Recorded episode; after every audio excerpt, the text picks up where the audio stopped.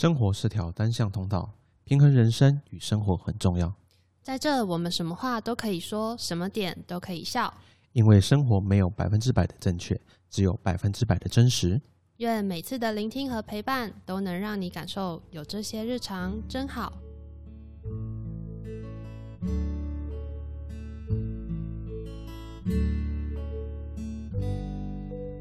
今天的真好日常是雨天。雨天？为什么是雨天啊？夏天？新竹已经很久没下雨啦，Hugo，你不烦恼吗？哎，我家有两个水塔了。哦，你家独栋的是吧？对，我家不是啊，我家是公寓。哦，好吧。对啊，哎，我人生第一次遇到欠水，哎，真的吗？你们以前没遇过？没有。我觉得我蛮幸运的，所以我很害怕。好，没关系，反正最近看天气都会下雨嘛，所以这个问题应该会解决啦，会时间会解决我们的问题啦。今天是我们正好日常的第一集，然后我们录的时候就下雨了。所以老天有听到你的声音吗？你就这样想就好了。没错，没错。大家好，我是雨果，就是呼狗。我另外一个是我跟跟我一起共同主持的，他叫做夏天。进入我们第一集嘛，我们今天要讨论是英雄不怕出身低，实力永远摆第一。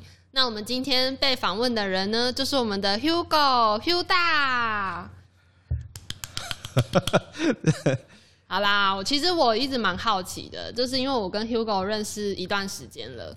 那，嗯，其实他的领域对我来说是一个完全是平行线吧。因为 Hugo 他算工程师，那我我是走文科相关的，所以我觉得我们两个彼此的以前在学生时期的经历跟出社会的经历都不太一样。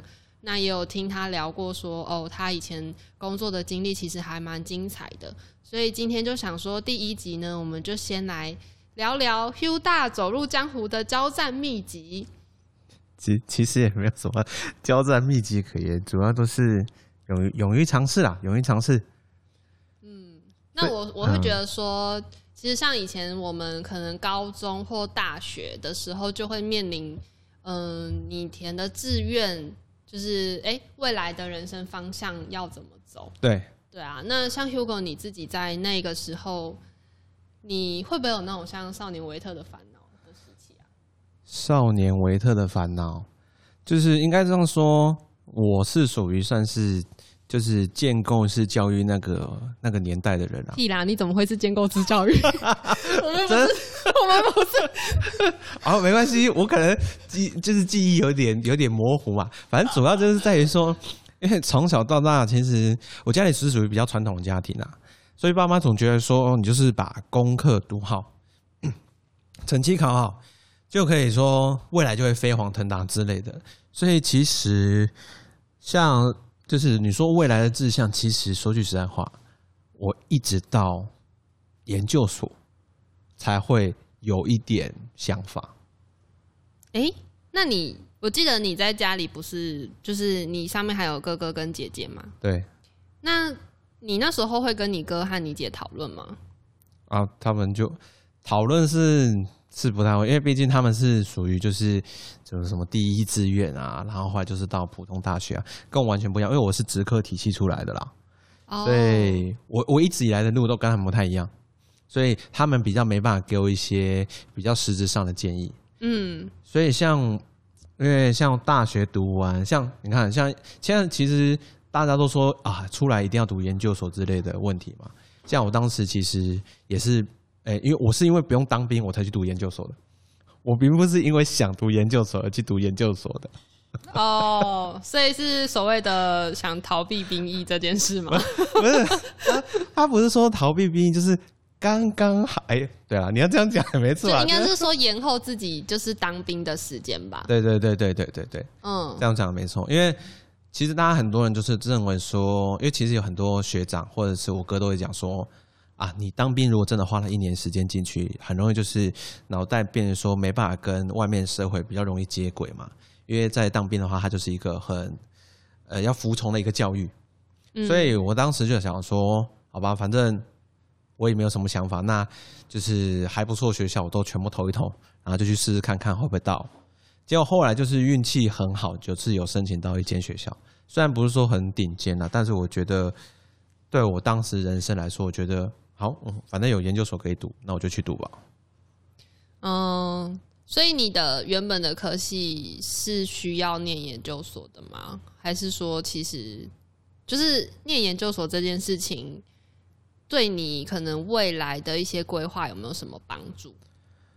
你说未来规划吗？嗯其实其实说句实在话，我对未来还真没什么规划。在当时啊，因为你在当时读完书以后，你就觉得就是学理工科技出来，老师都说啊，以后你们都可以去当什么工程师啊，或者是哎，反正研发人员之类的。但是你自己不会去想说，我实际上做的这些东西到底对我的未来，或者是跟我自己本身的兴趣，就是会不会符合？所以很多人就是去了，就是很多人就是理工科技，就是毕了业出来之后，就发现说啊，我好像想做的工作跟我喜欢的工作，跟我以前学的好像不太一样。所以嗯对我当时来说，我其实也是一样的状况。所以我不太清楚说我到底喜欢什么，我不喜欢什么。那我就只是觉得说，好，好像有人就建议我走哪一条路，那我就试试看走哪条路，是这种想法。所以那个建议你的人是，就是因为其实像我回想说，哦，什么时候决定我自己的志向？但是其实我想到这件事，也不是说有什么确切的时间点，但我的确在高中的时候有经历过说要考学测，要考职考，然后这样是不是暴露自己的年纪 啊？没有啦，就是那时候我记得我还跟我的好朋友们。就是三三五个，然后我们还拿出那个学校的表，然后说讨论说要念什么大学这样。其实我觉得在讨论说要念什么大学的时候，好像就已经是一个，嗯，我要去决定说未来大概要走走什么方向的时候了。所以哦，高中，因为我们高中没有这种问题啊，因为职科跟一般高中最大的差别在于说，职科就是你高中读了什么科系，你之后能报考跟选填的科系就是相同类别，嗯。你没你没办法跨领域。可是跟高中不一样，哦高中是你一个学测成绩对。或一个职考成绩，对。全部学校全部科系都可以填，哦，所以我们没有这种困扰，我们完全没有这种困扰，只有分数哦高低的问题而已。所以这就是体制上不一样啦。对，没错。嗯，了解。所以如果说，嗯、因为像现在你也出社会几年了嘛，对，那嗯如果假设说，哎、我们再回到可能那时候的年纪，是你会想要再做一样的决定吗？还是说会想要再尝试别条路？尝试别条路嘛，应该这样讲。我其实我研究所毕业之后，因为我不用当兵，刚刚前面有讲了嘛。那我当时想法其实很单纯，我就是想说，我所有的工作，我第一份工作我都是要找外商。我那时候其实没有太多想法，我就想说我要找外商。然后，可是进了外商以后，你就会发现一件事情是，我研究所学的东西跟我实际上工作需要的东西是有落差的。嗯，然后，因为我们老师其实还蛮好的，所以他每年会邀请我们这些毕业的学长姐回去。然后回去的时候，我都会跟学弟讲一件事，就是不管是是不是我们老师的，或是只要我遇到学弟，我都会讲一件事说大学读完，如果你不排斥的话，你可以先去实习，或是直接出来工作。你做了这两件事情之后，你才会对于你自己未来想要的目标或者是工作有个比较有个实质上的感觉，因为你会比较清楚说，哦，我是可能喜欢做什么，或者我喜欢做工程师，我喜欢做行销，我喜欢做业务，喜欢做专案管理，或者是说我都不喜欢，我喜欢去教人，那我就去往下读。你先有了一个实际上体验之后，再回头来去读研究所，对你为就是在呃这样也可以帮助你在研究所可以更精确、跟更准确的去学说，我到底想要学什么，对我的工作是有帮助的。嗯，哎、我觉得你讲到了一个很就是很真实的点呢，因为你说实习这件事，像我在，因为其实我本科其实要念，如果说假设出社会啦，就是应该是要走广告媒体这一块的。可是我的确就是在大三的时候，我们有一个实习学分，所以我有到广告公司实习。然后也是因为那个时候，我才决定说，我喜欢这个领域，可是我绝对不要在这一个领域工作。对 对，所以像如果你你你们之前没有说，嗯，可能在毕业之前，就是必须要到公司实习这种机会吗？没有，完全不会有。我跟你讲，理工科系是一个很鬼鬼很，你要怎么讲？应该说我是读电机本科啦，电机科系针对实习这种事情，我跟你讲，越前面的学校对实习来说，他们越有点，我讲句实在一点，就是很不屑了。他们其实根本不在乎实不实习，他们只觉得说，哦，学校读完了，学校越好，出来好像就越有用。我觉得这不是直觉，这不是一定的。嗯，相对来说，有些学校他们可能因为学校老师为了让学生，因为都觉得说学生可能就是他会希望学生有更多的实务经验，所以他们会建议学生去做实习。相对来说，那些学生会比较清楚自己要的是什么。嗯因为我在，因为我之前工作是外商嘛，然后所以我那时候其实就是在外商工作以外，然后我还有去面试很多外商，然后有些外商公司找我，我其中面试到有一家很有印象的，就是说那家外商公司的人资跟我面，他就问我说：“你如果来我们这边工作，然后你做的东西是一个很琐碎的事情，你的想法是什么？”我那时候回答是说。即使再琐碎的事情，但是我相信对我工作上有帮助。我可以透过这些事情去了解公司怎么运作的，然后这些经手我的一些文件或者一些那个诶、行政事那个事务有哪些地方我可以学习，我可以去了解这些地方。总有一天在这间公司继续做，一定会有帮助。那人资有点惊讶，他是说：“哦，你哦你会觉得这些东西对你很有帮助？”他那时候就提到了一间台湾最高学府的一个 一个面试人员。嗯就那个人进去，他也是做我一样的职务，但是他做不到三个月，他就离开了。他讲了一句话说：“我觉得我在这边工作学不到任何东西。嗯”所以他会觉得说，学历并不代表一切，他会觉得态度才是一切。学不学得到的东西是你自己要去从中发掘，嗯，因为出了社会，没有人义务需要教你这些事情。对，所以那时候，因为人资很喜欢我，所以我后那时候其实面试上了啦。你是人资的菜是吗？不能这样讲，你不能这样。我是人真但是我这个人面试都很诚恳，我很真诚，嗯我很乐于学习这件事情，我相信你给人就是一种真诚的感觉。所以，所以我才会觉得说这件事情对我来说，呃，我觉得有要有相关经验啊，还是你真的要出去面对，愿意学习，才会对你的人生会比较有帮助啦。我真的觉得现在这个样子啊，嗯，所以其实可能是态度还是第一个在面试的时候人家会想看的吧。那实力的部分，我觉得基本上工作以后应该人你大概做个一两个月，人家就知道你行不行了啦。我觉得通常应该是这样吧。我觉得还有另外一个是英文啊，英文也是一个很重要的东西。嗯，对，所以你英文很好吗？因为我看你都、你都面试外商嘛。哎、我跟你讲，英文很好。我我直接讲，我第一家面试是一间德商，是一间百年德商。嗯我一进去的时候，我那时候老板呃虽然是台湾人，但他就是叫我用英文自我介绍，我直嗯，接摆明讲，我连一句都讲不出来，我只会讲说 I am Hugo，然后就不会了，我其他都不会讲了。我真的讲的超烂，但是我后来录取了。哎、可是你在投履历的当下，不是我们也都是要写，因为是外商的话，应该也是会要求你要有英文履历吧？有啊，我英文履历，哎、英文的履历这种东西很简单，你网络上 Google 就一堆。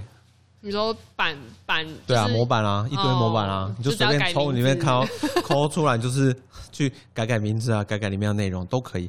履历是最好准备的东西，最难准备是实际面试，嗯因为实际面试讲英文这件事情，我真的也是在第一间，我很感谢我第一间公司，但我真的也是在第一间公司的关系，然后让我勇敢的开口讲话。嗯英文要勇敢的开口，把它当做一个沟通的工具，它并不是一个考试考试的工具而已。嗯，它是真的在你工作上用得到的。我后来面试了很多家外商，他们都认为说英文，你能你高不高分，其实对他们来说，他们就是一个 在初步判断的依据。因为参考。对参考依据，就是因为假如说你你是零工作经验的话，你刚刚再怎么吹嘘说什么啊，我英文很厉害啦，多一八百多分没有？就是不是，我是说，你如果没有多一这种成绩，然后你嗯刚刚一直吹嘘说你的英文很厉害，那对他来说，他会觉得说，哎、你没有个实际上的成果出来啊，你怎么证明说你英文很厉害？嗯，所以他们只能透过多一的成绩。嗯来去评断你说你的沟通方面有没有任何问题。所以这也是建议很多说还没毕业的人，你如果你没有任何实习经验或是其他经验，那就要把英文考高的原因在这里。对，然后针对外外商外商我我想外商的部分了，外商都是针对说你要沟通能力 OK 就好了，嗯，但是台商就会要求你多一的数字要达到某个门槛，这就是一个很奇怪的地方。哦你要会讲才比较重点啊！你会考试有用吗？嗯，哎、但我这样就好奇了，像你说，你说那个百年德商的老板，对，他的英文好吗？你是说我部门的老板还是我们公司的老板？嗯，就可能都是，就是他们自己本身在外商工作，说要敢讲嘛，就是就是沟通能力上，他们都很强嘛。我部门那时候的老板的话，他英文很好，然后他，嗯。但是他也跟我说，他以前英文很烂，他也是透过就是偷人家的英文慢慢练起来的。然后我公司老板就是德国人，哦，他是英文，他英文，哦，他英文算 OK，但是他有个很大的问题是，他讲英文会口齿不清，因为德国人发音会有喉音，腔哦，对，他会有个喉音，德文听说很难呢、他们会有个和，我们他们会有个喉音啊，他们会有个喉音，所以他们在讲英文一样嘛，法文也是有一个喉音。法文我就不是清楚，反正他们会有个喉音，所以其实他们英文其实都不差，都是可以沟通的。嗯，所以其实，在外商工作，就是英语是基本可以沟通的门槛。然后你想要跟同事闲聊的话，你再增进自己的英文基础、英文的能力。要不然，一般来说可以沟通，你只要知道他跟你讲什么，客户要什么，同事要什么，你可以给他什么，然后你可以做到什么，你只要跟他沟通，在这些上面没有任何问题的话就可以了。嗯，那你那时候为什么一出社会，你就会觉得说，你想要面试的都是外商？就是为什么不是说，哎、我去台湾可能比较厉害的公司就好？这这是牵扯到一个很中二的问题，崇洋媚外是吗？这这是牵扯到一个很要怎么讲，就是一个很自我实现的一个概念啊。就是因为我不是一个传统名校跟第一学历上来的 上来的一个学生，对，就是一个人生进程，我并不是一个很完美的，比如说人家什么啊，哎，地区的第一志愿啊，然后台湾就是前几志愿的学校，前几志愿的科系，我都不是。我所有的读书过程都是就是一般般一般般，原本大家都对我期望很高，但后来我都不知道为什么跑到另跑到另外一条路去了。嗯然后，所以我那时候想要找外商，其实就是我一直认为说我的能力很强，对，我我没考到好学校，只是我运气很差而已。我只是考运很差，不是代表我能力很差。所以我那时候要向我想要先跟我身边所有人证明一件事情，是说我即使只有这样的学历，我一样可以进外商公司，我一样拿薪水可以比你们这些进好学历的人来的高。是我很想要证明这件事情，所以我那时候才找的所有公司都是外商。哦。那因为我我不知道说，像你们理工科外商跟台商给人家的感觉就是外商比较厉害嘛，就是因为我我不知道说你们会不会有那种光环还是什么，就是价值观。会啊，当然会有啊，当然当然会有。所以你如果在，例如说逢年过节的时候，然后跟人家讲说，哦，可能长辈问你说你在哪一家公司工作，然后你讲的是一个外商的公司，他们就会觉得哇，就是超厉害，这样吗？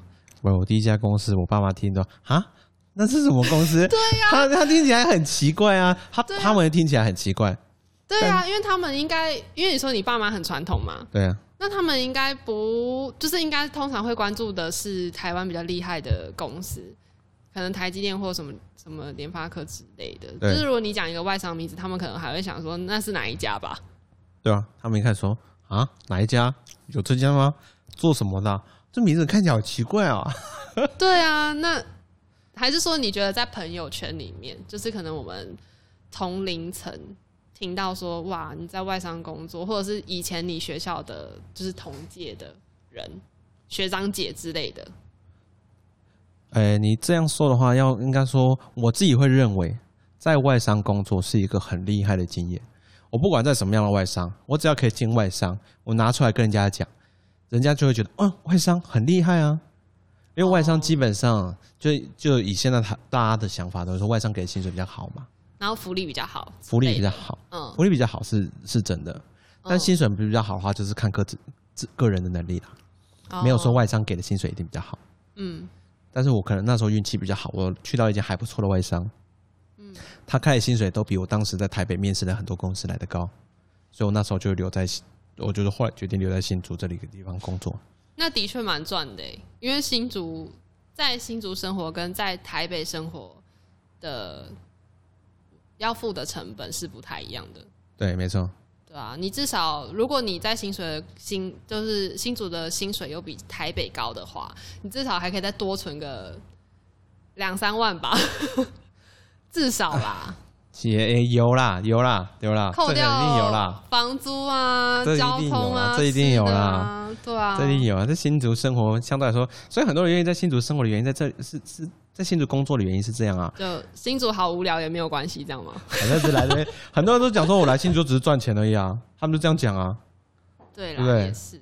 嗯，那你觉得就是在你现在的工作经验里面，有没有哪一个是哎、诶你觉得印象最深刻，然后最有成就感的？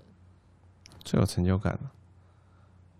嗯，要这么说的话，我觉得可能还是我工作那几年的外商公司吧。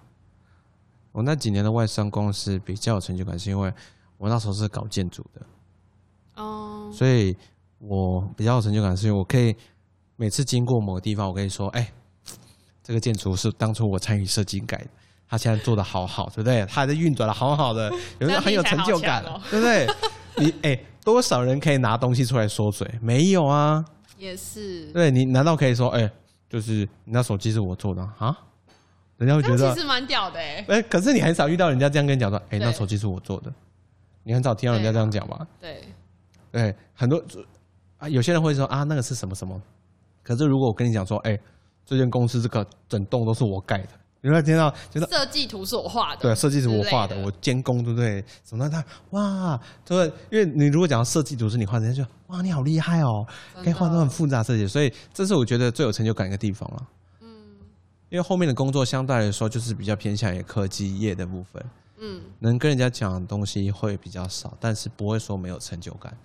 你还是完成了很多不一样的东西，创造了很多不一样，有助于人类生活便利的一些物品。嗯，所以是不一样的成就感。只是能看到成就感，就是建筑物，这是最明显。它就在那边嘛，它就它只要没有被地震震倒，它就在那边。对。那你为什么你说因为一开始是做建筑的嘛？对，然后为什么后来又就是又换，听起来就是是换了一个全新的跑道哎、因为从建筑然后变到变成是比较偏工程师研发还是什么的，对吧？应该是说，嗯，我想一想，如果说问为什么要换跑道的话，应该是说，呃，我没有去过科技业，我一直很想要去体验一下科技业是什么样的感觉。对，所以我那时候就是我从工程出来之后，我毅然决然觉得说，那我去找找看科技业的工作好了。所以那时候刚好运气很好，然后有科技公司在招新人，然后我就进去试试看。虽然我年纪比其他新人呢大了很多啦，嗯，但是我觉得说我愿意尝试，他愿意给我机会，那对我来说就是一个不错的时机，所以我才愿意进去尝试。所以从科技业那时候才一直做做做做到现在。这样子哦，感觉你好像人生都一直蛮就是有，应该说贵人吗？还是什么？就是感觉听起来也没有遇过什么挫折。哎，挫折这种东西，应该说挫折这种东西以前一直来都有。哎，我公司我我面试归面试，但是我也面试了很多家公司啊。嗯，就像我第一份工作，我也面试了十几家公司啊，然后最后录取我的也就两三家而已啊。嗯，对，并没有说很顺遂。我后来我从工程转到科技业的时候，我中间也面试了十几家公司啊，哦，然后这十几家公司我主动投都没有一个中啊。后来是人家邀请我的那个，我我才上了。你就是人生欠邀请啊，你自己主动出击干什么？哎、你不能这样讲，谁知道这件事情？你总会觉得说啊，我想要尝试看看。对，那时候我还我还很天真的觉得，哦，我很厉害，我应该是最强的人吧。然后我就嗯一直投了哪一间公司嘛，我什么 Google、Facebook 啊、Amazon，我全部都投了，你知道吗？我连苹果都投了，我全部都一直按，然后结果没有半间回我。嗯，那我也遇过这种，就是投了十几二十封的信啊，然后都没有半间回我。然后会回我的都是一些我没有找他的公司，猎人头的那种，猎人头的公司、嗯公司或一些我觉得哈，台湾有这种公司哦，哦之类的之类的，好酷、比较特别啦。嗯。那你自己觉得说，可能，嗯、因为我觉得像出社会跟我们在念书的时候，总是会有一些想象吧。那你觉得真正体验就是所谓的社会以后，有没有什么落差？有啊，落差很大，就是主要是能力上落差啦，就是因为你在学生时期总会觉得说啊，我好像成绩考得比同学好就好了，然后就觉得说。我好像是世界上最强的人，因为你还没有出去见过社会吧，你还没见过其他人种嘛，就觉得说我应该是最强的人吧？那出去应该大家都抢着要我吧？不，错了，出去大家不会抢着要你，因为比你更强的人太多太多了。所以就是出来工作之后才了解到说，其实很多人都比你强。嗯，你只是局限于在你自己的小世界里面，你还没有看到外面世界到底是怎么样生存的，突然感觉到自己的渺小吗？就感觉自己能力好像没有像自己想的那么厉害。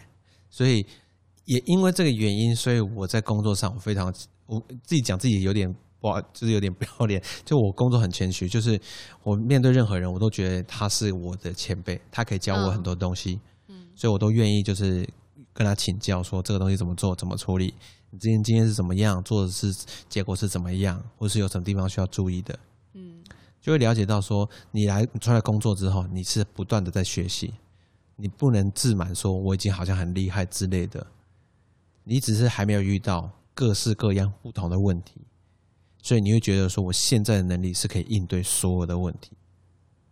但差你这样的体悟是在什么时候？就是因为我们可能刚出社会都还没有真正遇到的时候，就是会觉得说，可能自己原本会觉得自己很强嘛。那你你是因为有遇到什么样的事件，或者是经历了什么什么事情，然后才让你自省说，哦，其实外面比我厉害的人多很多。在外面，我其实工作第三个月，我自己接了一个案子。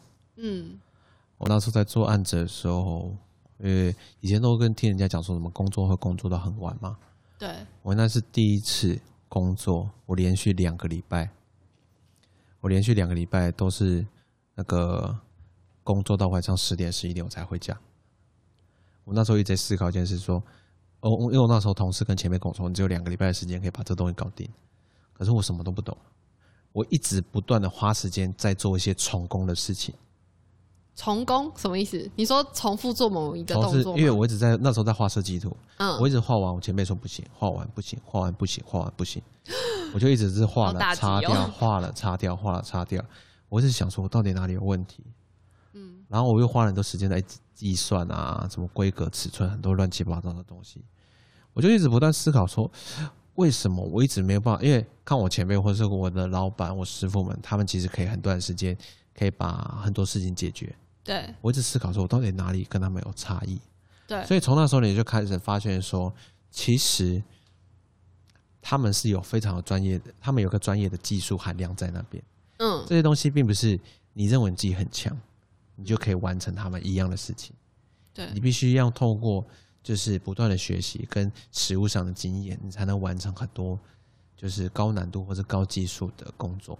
嗯也是透过从那时候开始，我就觉得说，哦，好像我只是一个，就是我就像一个白纸一样概念啦、所以我必须透过不断的学习来增强我自己经验。我以前的经验，那些都都叫做基础，对那些都不是技术，都只是基础而已。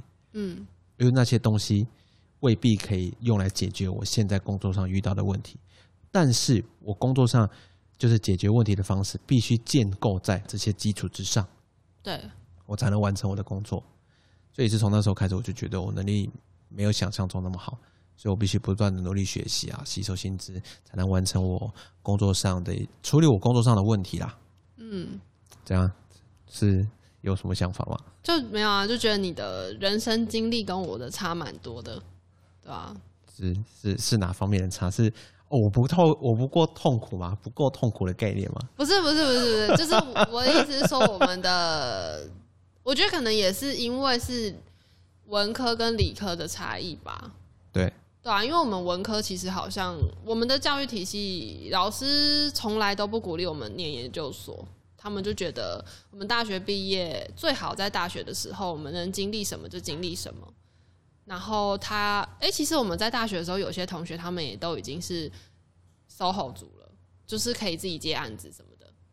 然后他们就是会，老师都会鼓励说，哎、你们现在如果可以去接案子啊什么的，那有遇到问题也可以来跟我讨论什么的。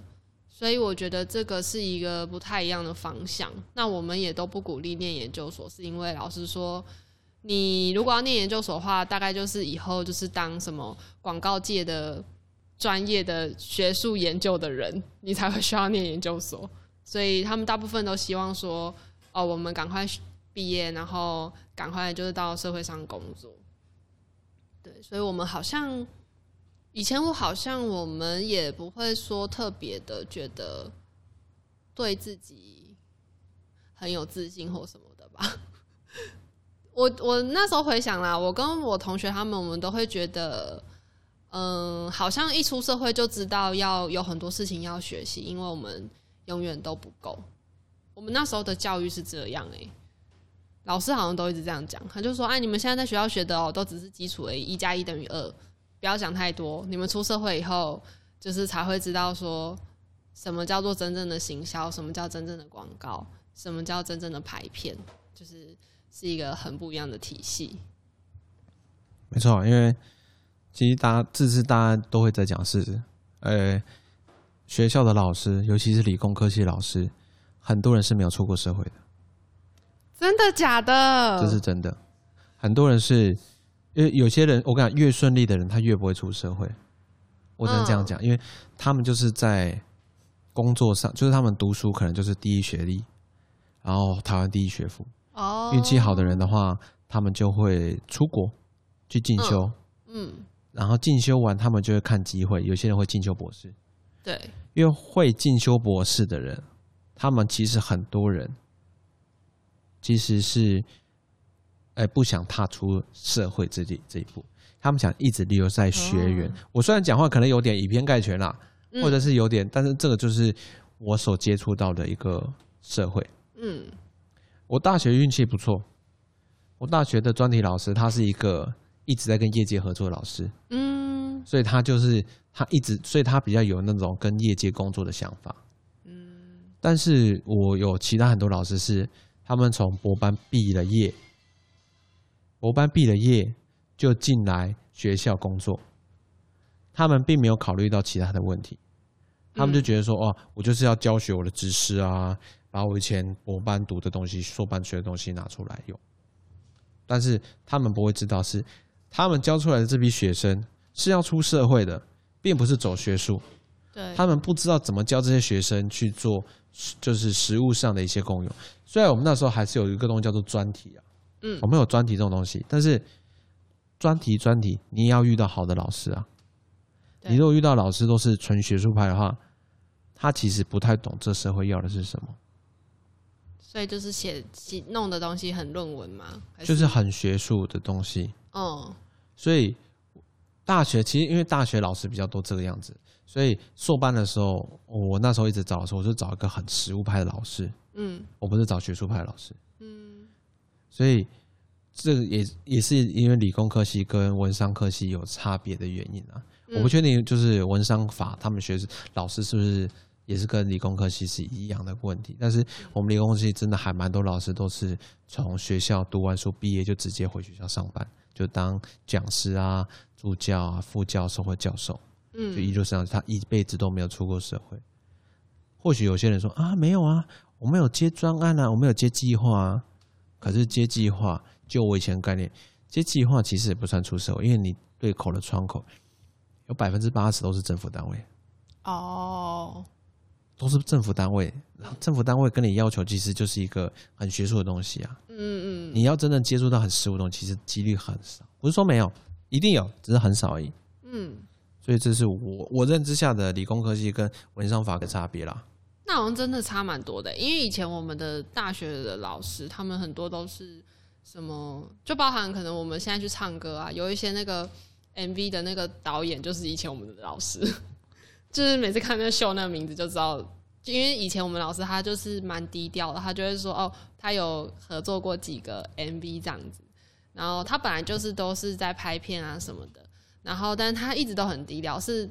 后来我们自己去唱歌，才发现说很多线上艺人的 MV 都是他拍的。那当然，他上课也都很有趣，因为他讲的东西就是很真实。然后我记得我们以前学广告的时候，我们那个老师他也是外商公司，就是做到很高的职级之后，他才不知道干嘛，就是被聘回来我们学校教我们。所以我觉得这件事情好像就跟你所说的真的差蛮多的。对啊，这就是。不同不同体制下，或者或者不同科技下，会的差异啊。这个东西如果真要谈，以后再说了。嗯，感觉有点远了。对啊，那你自己觉得说，嗯，可能出社会这几年有没有一些体悟？例如说，哎，我工作的意义是什么？或者是说，有没有一些想法是说，嗯，工作跟生活这两件事情，你自己的体体会是什么？成成就感吗？成就感吗？没有没有没有，工作工作其实对我现在来说，它就是一个想要得到我未来，就是想要让我自己生活活得更理想的一个工具吧。因为你要工作，你才能会有才会有收入嘛。你有了收入，有了钱，你才能去做很多自己真的想做的事情。对，所以相对来说，工作我现在工作，简而言之，工作就是为了钱。其实我没有为了其他太多的东西，所以我每份工作基本上都是为了钱去做转换的。嗯，我比较少说以以前有啦，以前有说为了理想去找工作，但是发现说理想其实是喂不饱自己的。嗯，而且我的那些理想是不是说我自己的梦想，而是。为了一个社会，为了一个世界而去想的一些东西。哇塞，好大哦！就很大，但是好大的议题哦。可是就是那时候会这样想，我就觉得说，哇，我可以改变全世界的人类啊之类的啊。但是后来发现，我好像很弱小，我非常渺小，我想什么事都做不到。然后在我真的想完成它之前，我可能自己就饿死了。所以我就很简单，我就觉得啊，算了算了，我觉得我还是实际一点好了。先从自己身边跟自己生活上做起，我能让我自己生活过得越接近我自己理想的样子，才才就是这才是我现在最基本最基本需要做到的一件事情。嗯，所以工作就是为了钱嘛，然后生活的话，现在的生活，我希望的是可以找到一些有共同想法的人一起过日子。不管是朋友或者是未来的伴侣之类的，嗯，我觉得这样子对我来说是一个很舒服的一个状态。所以工作是为了钱，生活的话就是为了让自己开心舒服，可以这样嘻嘻笑笑啊，打打闹闹这样，然后就一辈子这样。大概目前就这种想法吧，嗯，也没有太多了。听起来好棒。听起来很日常啊，就很日常啊，不敷衍是吗？没有啦，没有就很日常啊，这种东西就很日常啊，就也也我我以前有胸怀大志，现在已经就是变成说，就是很一般很日常的生活，就是想把日常的生活过好，这就是平凡就是幸福嘛，平凡日常就是幸福，对，把日常过好就是对自己人生最大的一个肯定吧，没错。今天就聊到这喽，你这 好可以，好，今天就聊到这里喽，那大家下次见，拜拜，拜拜。